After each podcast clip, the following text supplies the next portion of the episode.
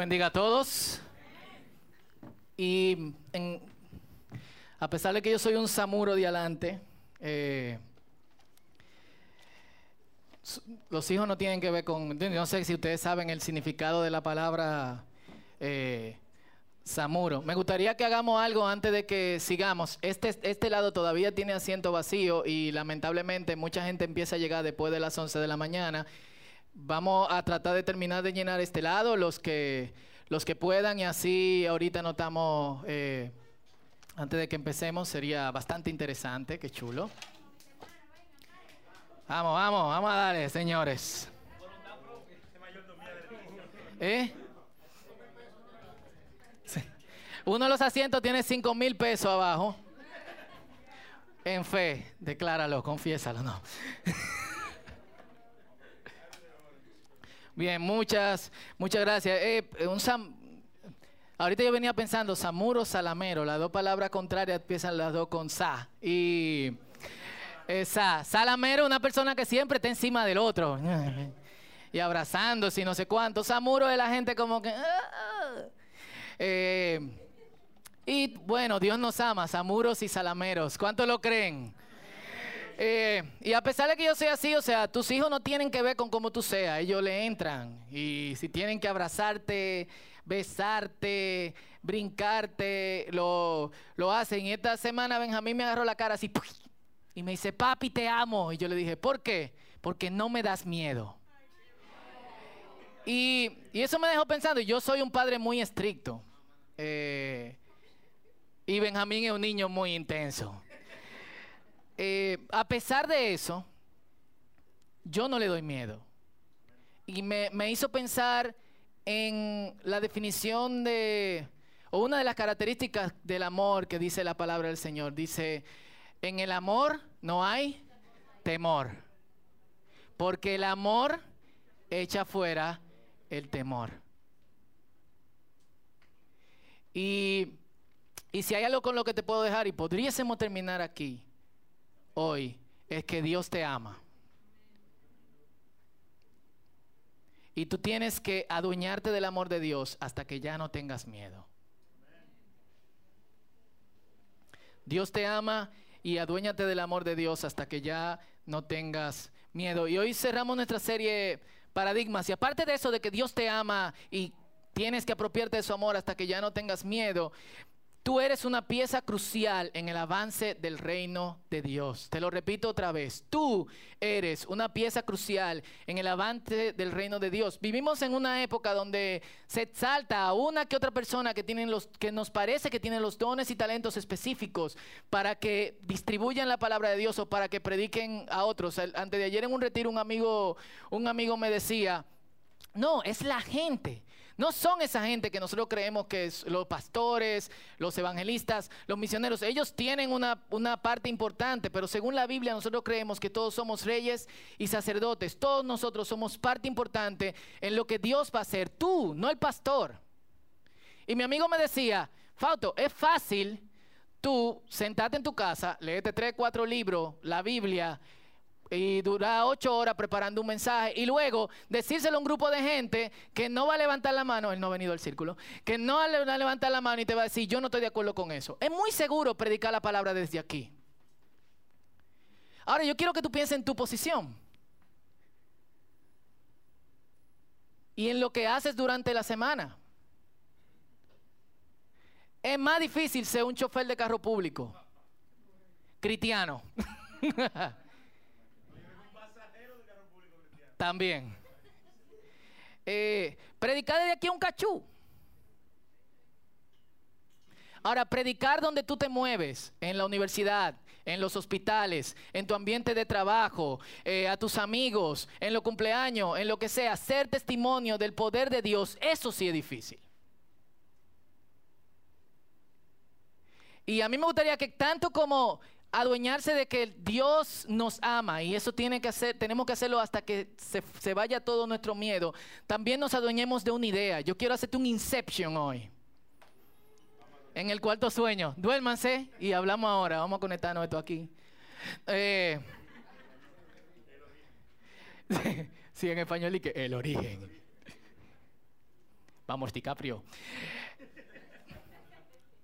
Y es eso, o sea, tú tienes que salir de aquí sabiendo, yo soy una pieza importante en el avance del reino de Dios. Dios quiere usarte a ti. Y Dios va a usarte a ti. Incluso, por si no lo ha leído, la Biblia dice que los ángeles no tienen envidia nos tienen envidia. En 1 Pedro capítulo 1 versículo 2 dice, todo esto está maravilloso, es decir, la predicación, Pedro hace como un recuento desde el Antiguo Testamento hasta llegar a nuestras épocas. Y él dice, los profetas estaban predicando sabiendo que ellos no eran los que tenían el mensaje principal, sino que éramos nosotros lo que íbamos a ver con nuestros propios ojos, la obra redentora de Jesucristo. Íbamos a tener en nuestras manos la bendición de poder avanzar y predicar el Evangelio, que son buenas noticias.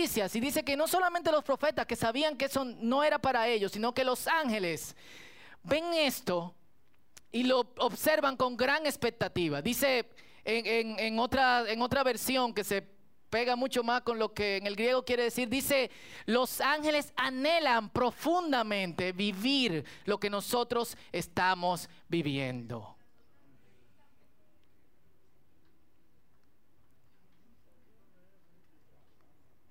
Está loco eso, ¿eh? A muchos de nosotros nos gustaría ser ángeles y cerrar los ojos y aparecer en Europa y volver en la tarde. Pero los ángeles están viendo de nosotros algo mucho, mucho más eh, profundo. Y cerrando esta serie, los últimos días hemos hablado de diferentes paradigmas. Gente con diferentes creencias y diferentes puntos de vista a nosotros y hemos puesto como base, de hecho, eso de lo que debemos apropiarnos, como base de poder introducirnos a ellos, el amor. Pero ¿cómo nosotros hacemos esto y qué nos dice la Biblia sobre cómo acercarnos a otros? Vamos a leer en Primera de Corintios un pasaje muy famoso, 9 del 19 al 27. Y le vamos a entrar. ¿Están aquí? Eso. Hay como 20 aquí. Vamos a ver los otros. ¿Está aquí? Eso. Cojan ahí. Primera de Corintios 9, 19 al 27. ¿Lo tienen? Vamos arriba. Dice así. A pesar de que soy un hombre libre y sin amo, me he hecho esclavo de todos para llevar a muchos a Cristo. Cuando estaba con los judíos, vivía como un judío para llevar a los judíos a Cristo. Cuando estaba con los que siguen la ley judía, yo también vivía bajo esa ley. A pesar de que no estoy sujeto a la ley, me sujetaba a ella para poder llevar a Cristo a los que están bajo la ley. Cuando estoy con los gentiles, quienes no siguen la ley judía, yo también vivo independiente de esa ley para poder llevarlos a Cristo. Pero no ignoro la ley de Dios, obedezco la ley de Cristo. Cuando estoy con los que son débiles, me hago débil con ellos, porque deseo llevar a los débiles a Cristo. Sí, con todos trato de encontrar algo que tengamos en común y hago todo lo posible para salvar a algunos. Hago lo que sea para difundir las buenas noticias y participar de sus bendiciones. No se dan cuenta de que en una carrera todos corren, pero solo una persona se lleva el premio. Así que corran para ganar. Todos los atletas se entrenan con disciplina, lo hacen para ganar un premio que se desvanecerá, pero nosotros lo hacemos para ganar un premio eterno. ¿Cuántos dicen amén? Por eso yo corro cada paso con propósito. Y esto es importante porque, como yo reflexionaba esta semana, muchos de nosotros vivimos por inercia, lo que venga y lo que estemos viviendo en este momento. Démosle para adelante. Pero no damos pasos firmes en un sentido constante. Y Pablo nos dice, si estamos corriendo, tú puedes estar corriendo en diferentes direcciones, pero ¿a dónde te va a llevar eso? Si eres disperso, ¿en qué está concentrada tu mente? Y él dice, es tiempo, permítanme parafrasearlo, de que nosotros le prestemos atención a eso y corramos en la misma dirección con propósito. No solo doy golpes al aire, disciplino mi cuerpo como lo hace un atleta, lo entreno para que haga lo que debe hacer. De lo contrario, temo que después de predicarle a otros, yo también quede descalificado. Pablo también hablando de, bueno, en el versículo 25 él dice, todos los atletas se entrenan con disciplina. Creo que hablando con los matrimonios la semana pasada, no este viernes sino el de arriba, yo le contaba y Pololo, Mariel, Wellman, lo que estaban aquí hace mucho tiempo, quizás se acuerdan de eso. Una vez invitamos a Marcos Díaz aquí al círculo, hace mucho tiempo, y lo entrevistamos. ¿Se acuerdan? Tú no. eh, y él era en el momento en que él iba a nadar entre Francia Inglaterra. Y aparte de bien frío que el sitio, es una distancia larga. Si ustedes son como yo, en una piscina de 50 metros tienen que parar a los 35 y agarrarse como de la orilla. Y, y él dijo que constantemente durante ese tiempo nadaba la misma distancia en una piscina. Y después de nadar la misma distancia en una piscina y pasar por un proceso alimenticio fuerte, entonces él se sumergía en una bañera llena de hielo, que tenía más o menos la misma temperatura del lugar que él iba a nadar. O sea, él no iba a saltar de Playa Caribe, que es caliente, a ¡Woo! Espérate. Yo sabía que te abrió, deja esto. O sea, él estaba nadando con propósito. Vamos a venderle la idea a Rick Warren. Nadando con propósito. 40 días de nado continuo en la misma dirección. Em, y, y a mí siempre, siempre yo recuerdo esto. Porque de hecho nosotros nos disciplinamos para cualquier cosa menos para ser constantes en nuestra relación con Dios. ¿O me equivoco? Ay, Dios mío, hay como silencio aquí. Están pensando. Y Pablo dice, debemos entrenarnos incluso para el propósito para el cual Dios nos ha llamado. Y tú eres clave importante en el reino de Dios. Ahora, ¿qué él dice? Y esto puede ser, de hecho, un poco confuso. A los judíos se hace judío. A los sin ley, como sin ley, aunque él tiene ley. A los con ley, como con ley, aunque Él no vive bajo esa ley, sino bajo la ley de Cristo. Y a los débiles, como débil. Esto puede ser un poco confuso. Y de hecho, yo conozco gente cristiana que si tienen que fumarse una... Eh, conozco un muchacho que, que quería predicarle a una señora en, un, en una eh, en un proyecto de casa del gobierno, creo que en, Toronto, y él, la señora no lo dejó entrar cuando él vio que iba a predicarle y la señora estaba fumando, y él fue y compró una caja grande de Malboro, tocó la puerta y le dijo, fumemos ahora y hablemos de Cristo.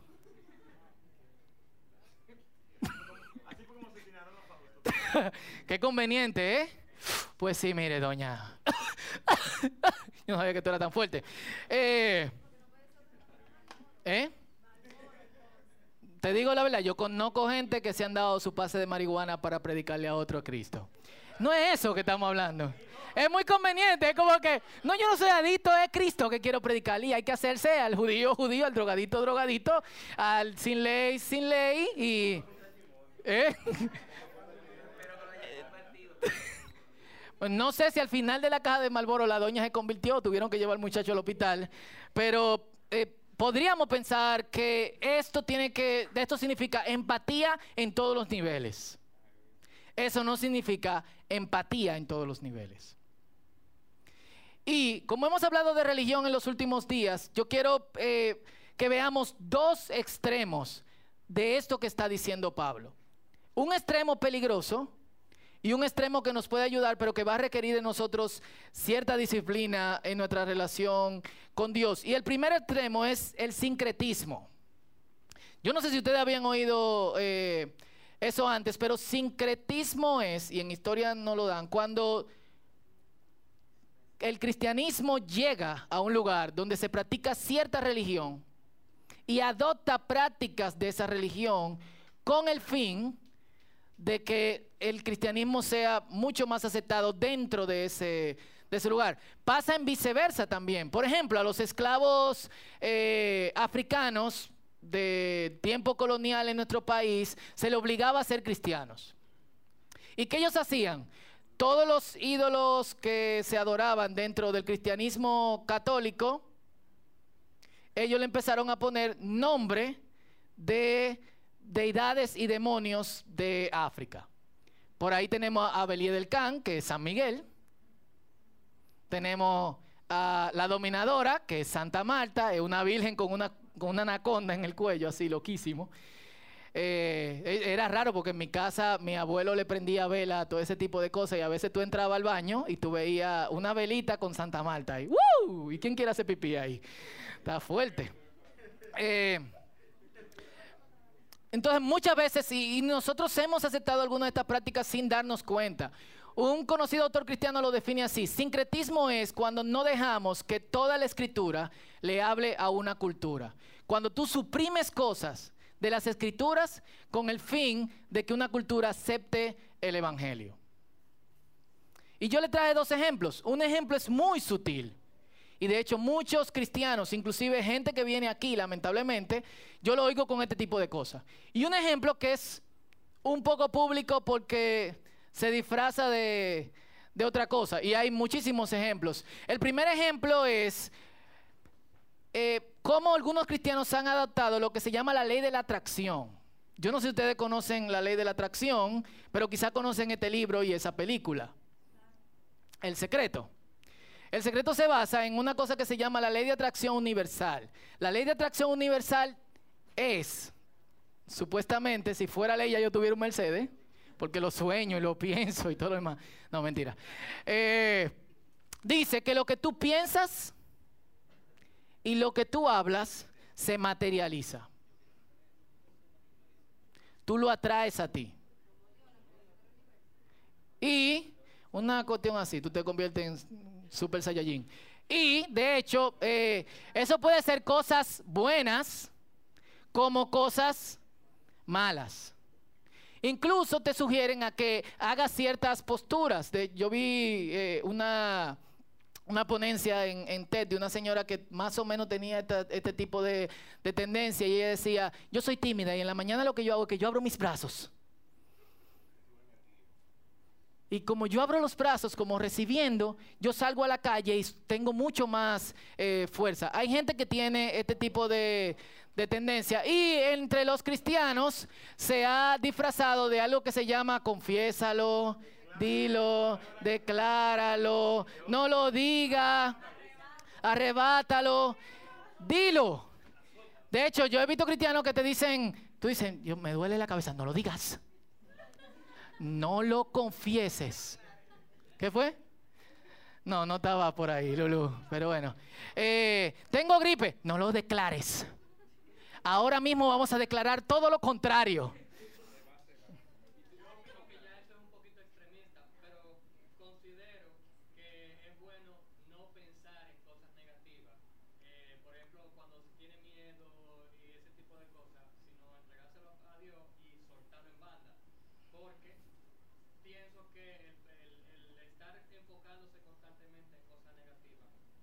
Sí, Cristian dice que eso es un extremo, pero no deberíamos de, nosotros eh, llevar pensamientos constantes eh, negativos. Cuando tengamos preocupación, de hecho, en, el, en ayer en el círculo, lo que sigue en el círculo en redes sociales, salió una frase aperísima que decía, la preocupación es perder, es desperdicio de la imaginación.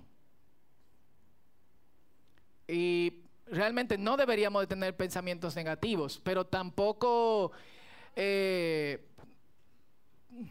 eh, no necesariamente porque tú pienses que va a haber un terremoto, va a haber un terremoto. O porque tú pienses lo contrario, pueda pasar eh, lo contrario. Tendríamos, esto es una serie completa de cómo los cristianos piensan en cierto sentido y cómo consideran que es la fe. Pero eh, traigo ese extremo porque si ustedes revisan la historia de cómo la nueva era se ha ido desarrollando, de donde proviene esta cuestión de la ley de atracción universal, también pueden ver cómo el cristianismo fue tocándose en algún punto con eso. Y, es peligroso. Si alguno de ustedes lo hacen, y lamentablemente he escuchado de gente del círculo diciéndolo, decláralo, dilo, no esto, no lo otro. Lamentablemente, dejen de hacerlo por el amor del Señor. Eh, y no lo recibas. A veces es un poquito más, más abierto y empezamos a, aceptar cosas de otras religiones porque supuestamente son inofensivas para nosotros. Y yo sé que esto va a traer conversaciones entre nosotros, pero bien, so be it, como dicen eh, los gringos. Un ejemplo de esto es el yoga. Yo conozco cristianos que se toman la libertad de practicarlo. Yo conozco iglesias que antes del culto del domingo, no aquí en Estados Unidos, tienen, de hecho, 30, 40, 50 minutos de yoga. Y tú puedes decir, Fausto, pero el yoga es simplemente un ejercicio de meditación y de relajación. Eh, el yoga está profundamente enraizado en el hinduismo. De hecho, es una de sus prácticas. Y esencialmente significa estar eh, enlazado con lo divino. Viene de enlazarse con Brahma, que es la primera deidad de la Trinidad eh, hindú. Después de Brahma y su Trinidad vienen 3.5 millones de dioses diferentes. ¿El qué? Brahma. También. Hay algunos hermanos que también se dan el sincretismo con su brama. Eh, las posturas, la forma de respirar, el mm, son originalmente diseñados no para traer una mejor salud física, sino para abrir tu espíritu y tu interior a esas deidades. Y no puedo dejar de mencionar aquí que nosotros como creyentes deberíamos de tener conocimiento de que el mundo físico no es lo único que hay. Hay un mundo espiritual.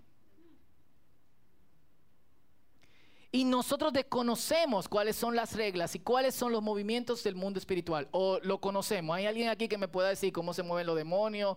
¿Cuáles son las reglas que tiene? ¿Cuántos demonios hay en la esquina? Eh, ¿Y cuántos están esperando en tu casa que los ángeles se vayan cuando tú dejes de orar esta semana? No sabemos. De hecho, muchos creyentes viven ignorando la realidad espiritual que hay a su alrededor. Y según la Biblia, hay, eh, y no quiero que se confunda con las cuestiones de guerra espiritual que te dicen que hay, una vez estaba en un discipulado y, un muchacho que invitó, creo que fue eh, Pablito, estábamos sentados y estábamos hablando de, guerra espiritual y, dice, sí, sí, sí, porque voy a decir un nombre cualquiera porque no me acuerdo cuál fue el nombre que me dijo, sí, porque Ramahai es la deidad que está sobre República Dominicana. ¿Qué? Eh, sí, él, así es que se llama el demonio que controla todo demonio en República Dominicana. Y yo, ¿y de dónde tú sacaste eso? Por el amor de Dios. ¿Eh? No, él leyó un libro de una señora que otra señora le dijo que el Señor se lo dijo. El jueguito del teléfono. Eh, versión divina. Eh, a pesar de eso, que no sabemos ¿Cómo se llama una potestad específica sobre este país? Ni si hay una potestad específica sobre un territorio tan amplio como República Dominicana. La Biblia sí dice que hay potestades y principados. Esos son unos que tienen más poder y otros que son príncipes de un grupo de demonios en las regiones celestes. ¿Qué es la región celeste? El aire. Literalmente, aunque nosotros no lo veamos, estamos interactuando continuamente con fuerzas espirituales negativas y positivas, malignas y benignas. De hecho, es muy loco y quizá algún día sería bueno hacer un mensaje sobre esto. Jesucristo dice que si alguien eh, ofende a uno de estos pequeños, su ángel.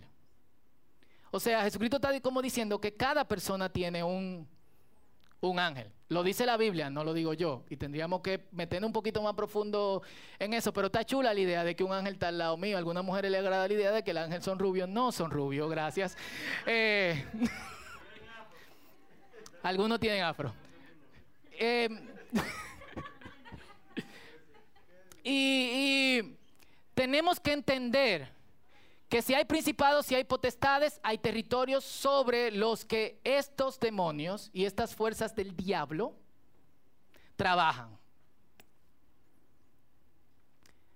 Cuando hay lugares donde no están o están abiertos a, una, eh, a un espíritu maligno y tú estás ahí haciendo un ejercicio en el cual te estás abriendo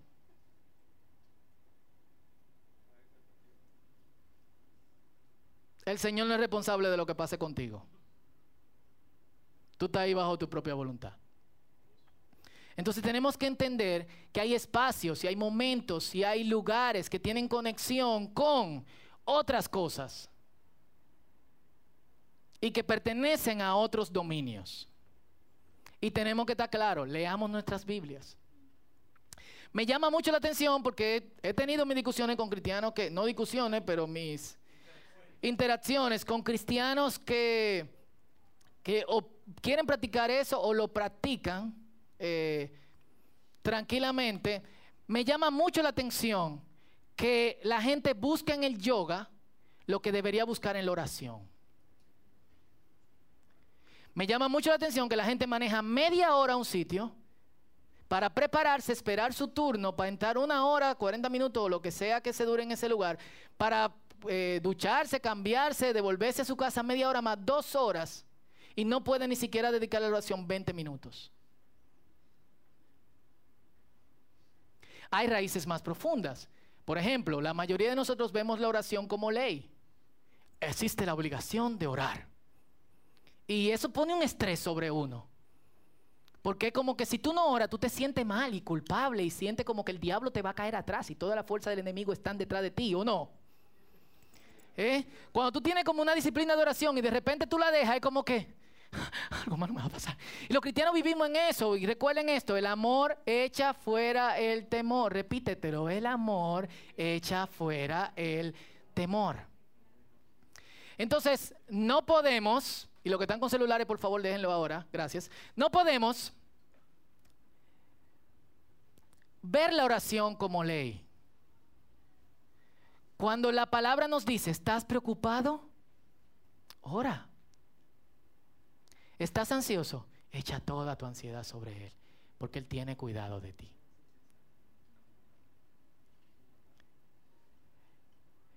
Entonces, porque cuando tú puedes tirarte a los pies del Señor, ponte en la postura que tú quieras. Siéntate en una silla, cuélate un cafecito, un té, cómprate una Coca-Cola. Abre tu Biblia, que también la leemos por ley, pero eso más ahorita. Y descansa en el Señor. ¿Por qué descansar en ti mismo y en postura de tigre, gato y el cien pie? en vez de sentarte y decir, Señor, yo estoy aquí, tú eres mi apoyo, tú eres mi fuerza, ven. Que la meditación cristiana es mucho más beneficiosa que la meditación oriental. La meditación oriental es que tú suprimas todo tipo de pensamientos. La meditación cristiana es que tú redirijas tus pensamientos hacia el Señor y que en vez de vaciarte, te llenes de Dios. Entonces tú entras a la presencia de Dios y no sales vacío, sales lleno. ¿Y quién no quiere salir lleno del Señor? Entonces nosotros deberíamos de reconsiderar dentro de este sincretismo que nosotros vivimos que hay prácticas que no son tan inofensivas que nosotros ya deberíamos de ponerle mucha atención a prácticas cristianas que sí nos harían en bien. ¿Están, ¿Están aquí conmigo? Entonces, fuego con eso. Quienes quieren hablar un poquito más sobre eso, podríamos eh, hablar, eh, pero lo que...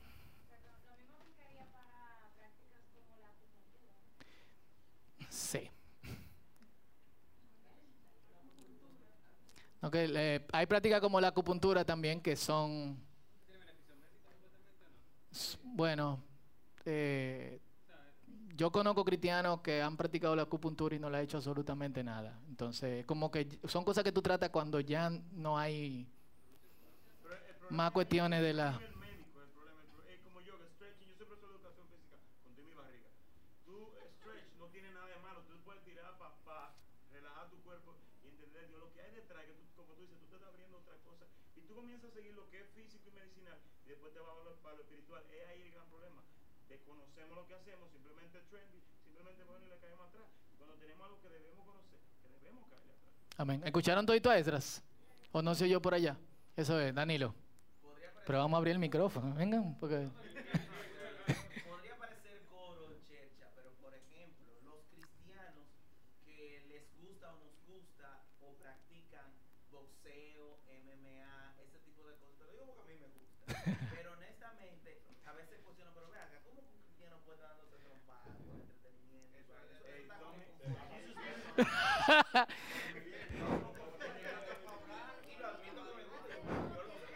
Ok, eso está fuera del contexto que, de lo que estamos hablando, pero es, un buen punto. O sea, ¿cómo a los cristianos les gusta la, pelea de gallo, por ejemplo? O, o- o el MMA. Yo, hay cuestiones raras. Por ejemplo, hay iglesias que promocionan eso como parte de ser hombre.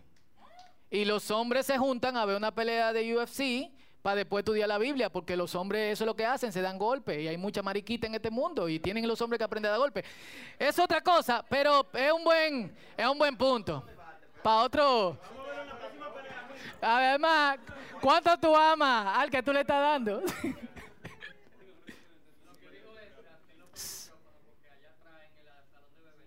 Ah, lo que dijo Esdras, dilo, ven Esdras, dilo rápidamente. Lo va a decir por el micrófono porque allá atrás en el salón no se oye.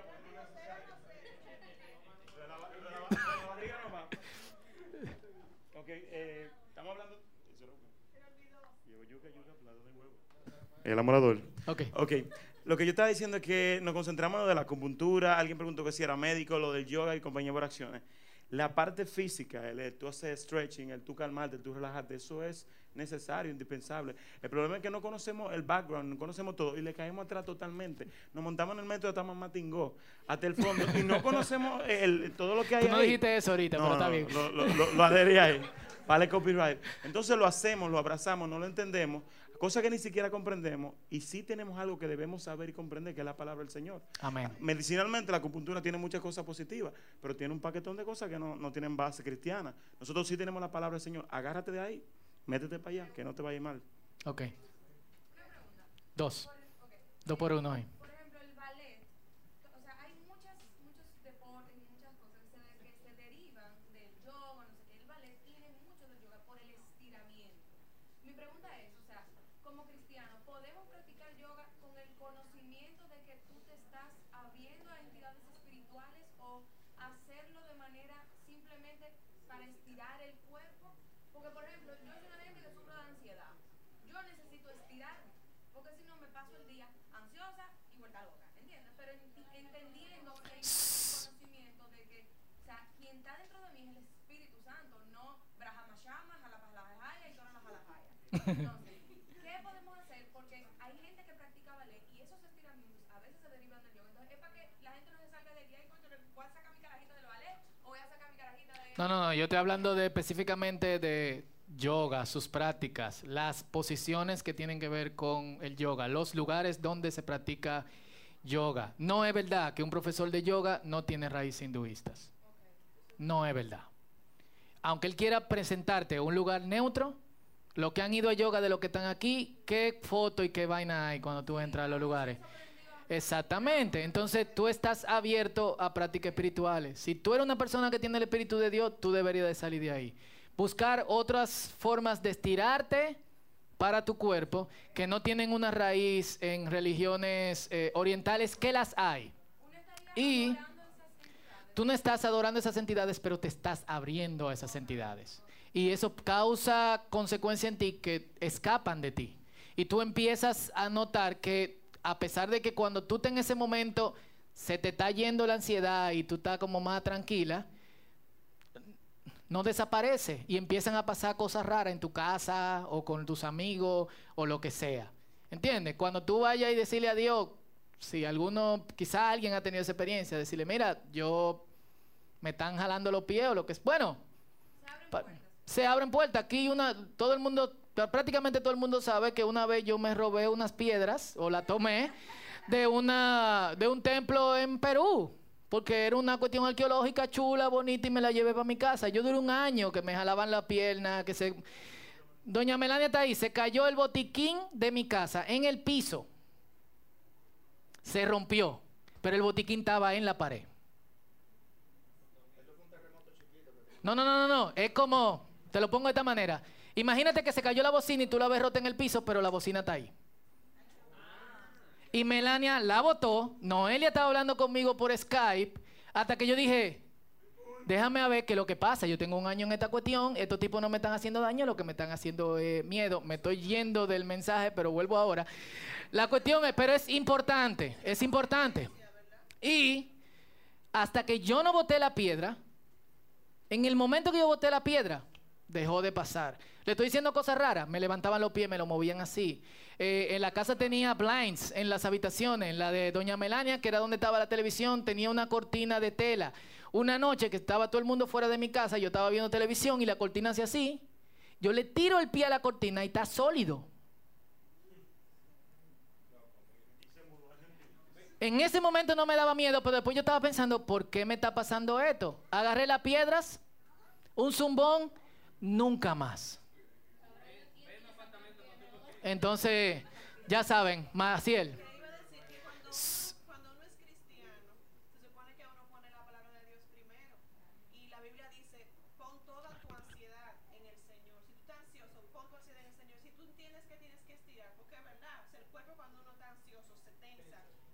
Pero pon alabanza y ora. ¿Entiendes? Uno no tiene que ir a donde uno sabe que está lo malo, con ese conocimiento ya, a, a abrirse a esas cosas. Claro. Lo que dice Maciel es que si la Biblia dice que ponga toda tu ansiedad sobre el Señor, pon toda tu ansiedad sobre el Señor. Ora, estírate mientras estés orando. Santo es el Señor. Aleluya. Aleluya. Mi primer amor. Lo hacen en alguna iglesia, yo lo he visto. Eh, entonces, señores, eh, como cristianos tenemos que usar la cabeza, no actuar como gente necia. Entonces hay raíz en la palabra de Dios. Y las otras religiones no están ahí en, en el aire. Muchas tienen a propósito influencias y adoración de demonio. Entonces, relax, practiquen la, la oración. Y aparte del sincretismo, mucha gente cree hoy, hoy en día que hay que actualizar a Dios. De hecho, el otro día veía un video de un autor cristiano que decía que en los años 70 se usaba el Osmobile y eso era tan bonito, esos carros, no sé cuánto, y sé qué, pero la fábrica paró y lo dejaron de hacer. eh, y él dice que Dios de los 70 era como Dios de los, de los era como los Oldsmobile. Los carros eran como los Chevrolet esos grandes de carro público que metían 10 gente, no sé. A Dios hay que actualizarlo ahora. Deberíamos abrirnos como cristianos a otras cosas. El matrimonio gay, el que sé yo cuánto, el bla, bla, bla. ¿Dios necesita ser actualizado? No. Cool. Y eh, siendo honestos, muchas de estas prácticas, y hablando de paradigmas, y se lo estoy diciendo porque, eh, de hecho, eh, abrimos una relación con gente que practica otras religiones. Nos recibimos esta semana una invitación de los muchachos musulmanes para que vayamos a una cena de, del Día de las Madres, porque ellos ven que lo invitamos, entonces ellos también nos eh, invitan. Y, y cómo uno se mueve en eso. En el mundo en que nosotros nos movemos, ustedes tienen amigos budistas que practican el, hindu- el hinduismo. Eh, ok. Eh, y realmente lo que está en juego de to- en todo esto es que muchos de nosotros los cristianos, en un mundo tan, eh, tan sui generis, estamos peleando por nuestra imagen. Y siendo honestos, muchos de nosotros estamos defendiendo la imagen del cristianismo, ¿sí o no? Porque nos movemos en un ambiente donde hay cristianos raros y hay cristianos, sí, pero tenemos que terminar, imagínate. ¿Me dan 10 minutos más? Perfecto. Eh, pero le, voy a poner el siguiente, el siguiente ejemplo. Juan el Bautista. Yo creo que Juan el Bautista era el extremo de la rareza. Juan vivía en el desierto. Su dieta estricta eran saltamontes con miel. Se vestía con piel de camello. Le gritaba a los líderes religiosos. Hacía un llamado constante a arrepentirse. O sea, el modelo de la gente predicando con un megáfono en Jumbo era Juan el Bautista. Según Jesús, era también el hombre más grande nacido de mujer. A pesar de lo raro que era Juan el Bautista, la gente iba tras Juan en masas. Inclusive, centuriones y soldados romanos iban donde él, que no tenían nada que ver con la religión judía, decían, déjame ver qué es lo que está hablando este hombre. Y cuando Juan hablaba de arrepentimiento, ellos se acercaban y le decían, ¿qué tenemos que hacer? O sea, imagínense ustedes encontrándose en la calle un tipo vestido con piel de camello o de gato y con su pote de miel con saltamonte diciendo, te quiero un ching. Arrepiéntase. Y tú dices, o sea, tú caer y decir, wow, sí. ¿Y qué yo tengo que hacer? Le decía, dejen de robar. No le pongan a la gente más carga de lo que la gente puede manejar. Y la gente lo hacía. Pero el tipo era raro. Nosotros no nos gusta que nos llaman raro. Y vivimos disculpándonos del Evangelio. Van para mi iglesia. Nos tumban, es cool, tiene muebles.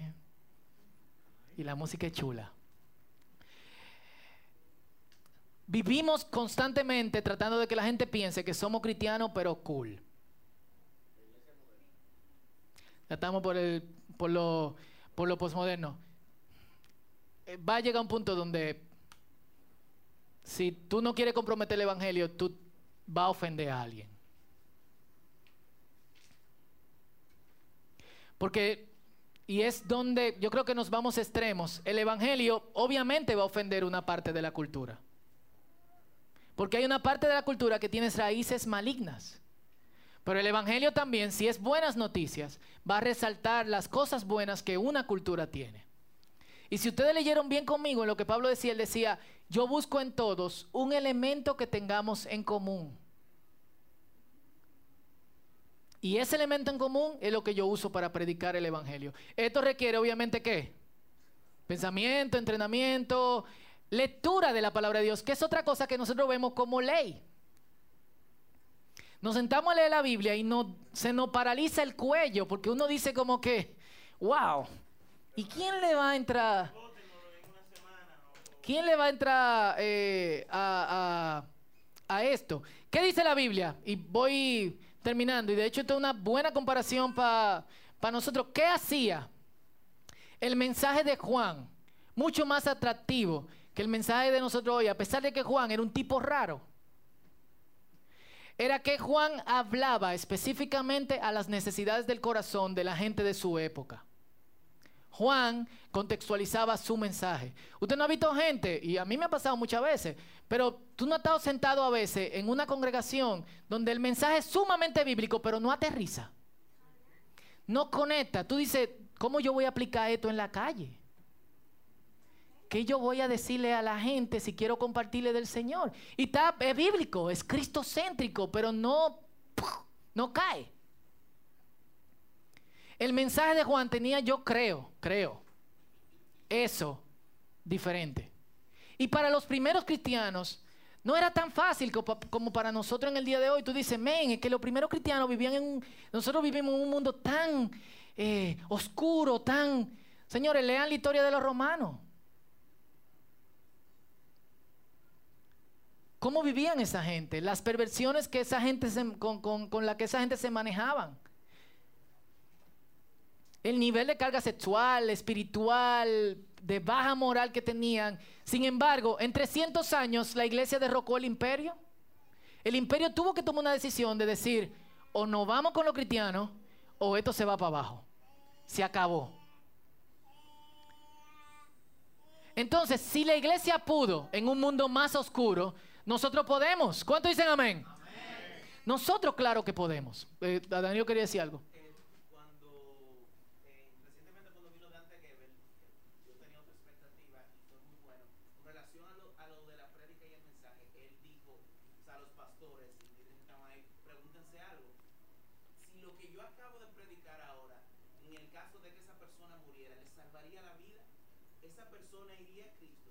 O sea, le, le cuestionaba la relevancia de lo que se estaba predicando. O sea, la gente que tiene que predicar que hay un Cristo que murió por ti, murió por tu salvación.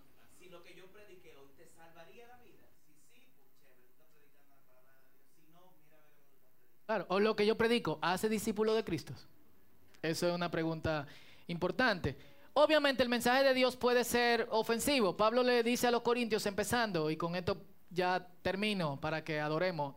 No se vaya nadie, ustedes me dijeron que querían una hora más. Los judíos piden señales y los griegos van tras las... ¿Pero ¿para dónde tú vas?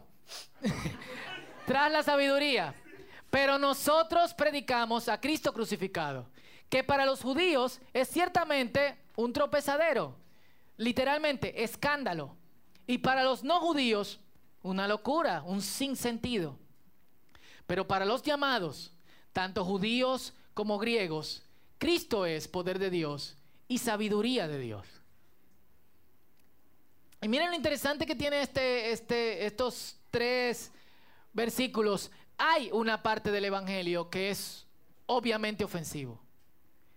Si tú eres una persona racional, como yo, hay una parte del Evangelio que no te cuadra y no va a ser racional y te va a chocar. Pero tú tienes que admitir que hay poder en el Evangelio.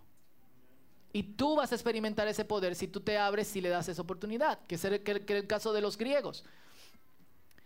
Si tú eres un judío que lo que quiere poder y señales eh, milagrosas, pero no necesariamente que te hagan eh, sentido, el Evangelio te va a parecer también extraño, te puede parecer incluso hasta muy lógico y racional.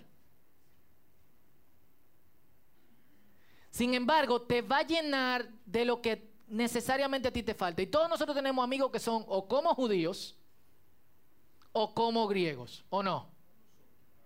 Nosotros mismos somos o como judíos o como griegos. Hay personas a lo que le apela más la racionalidad y que le digan la cosa en estructura o lo que sea. Hay otros a lo que le apela más las señales, los milagros, la oración, la, la emoción. Sea quien sea, el Evangelio tiene un espacio para todos.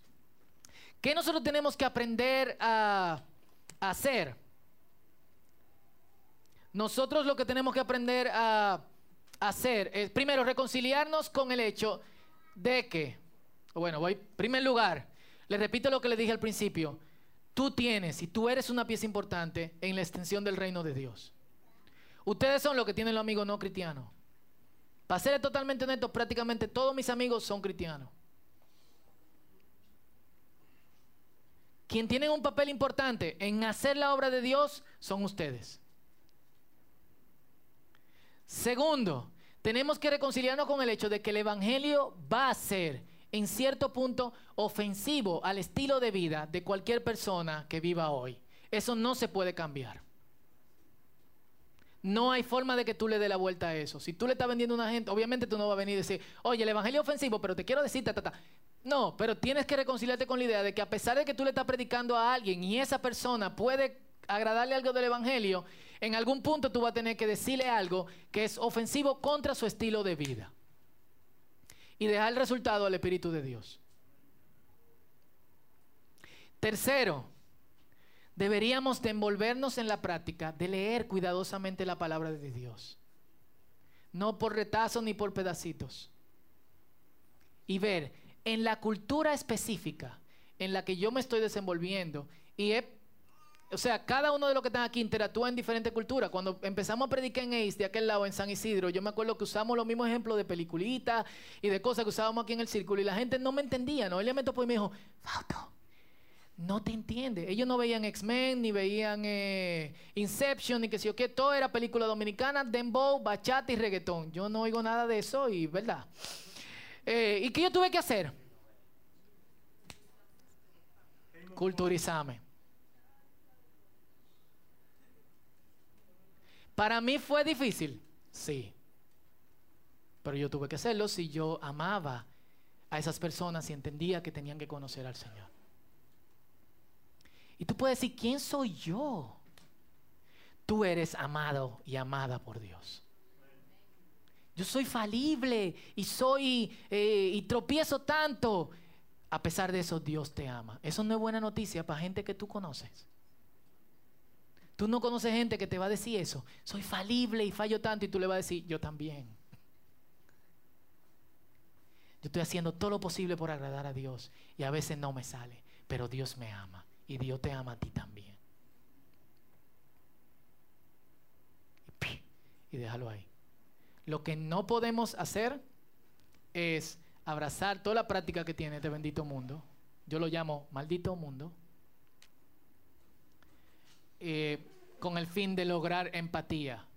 O con el fin de, como en el caso del yoga u otras cosas, sustituyan el papel que debe de tener la oración en nuestras vidas.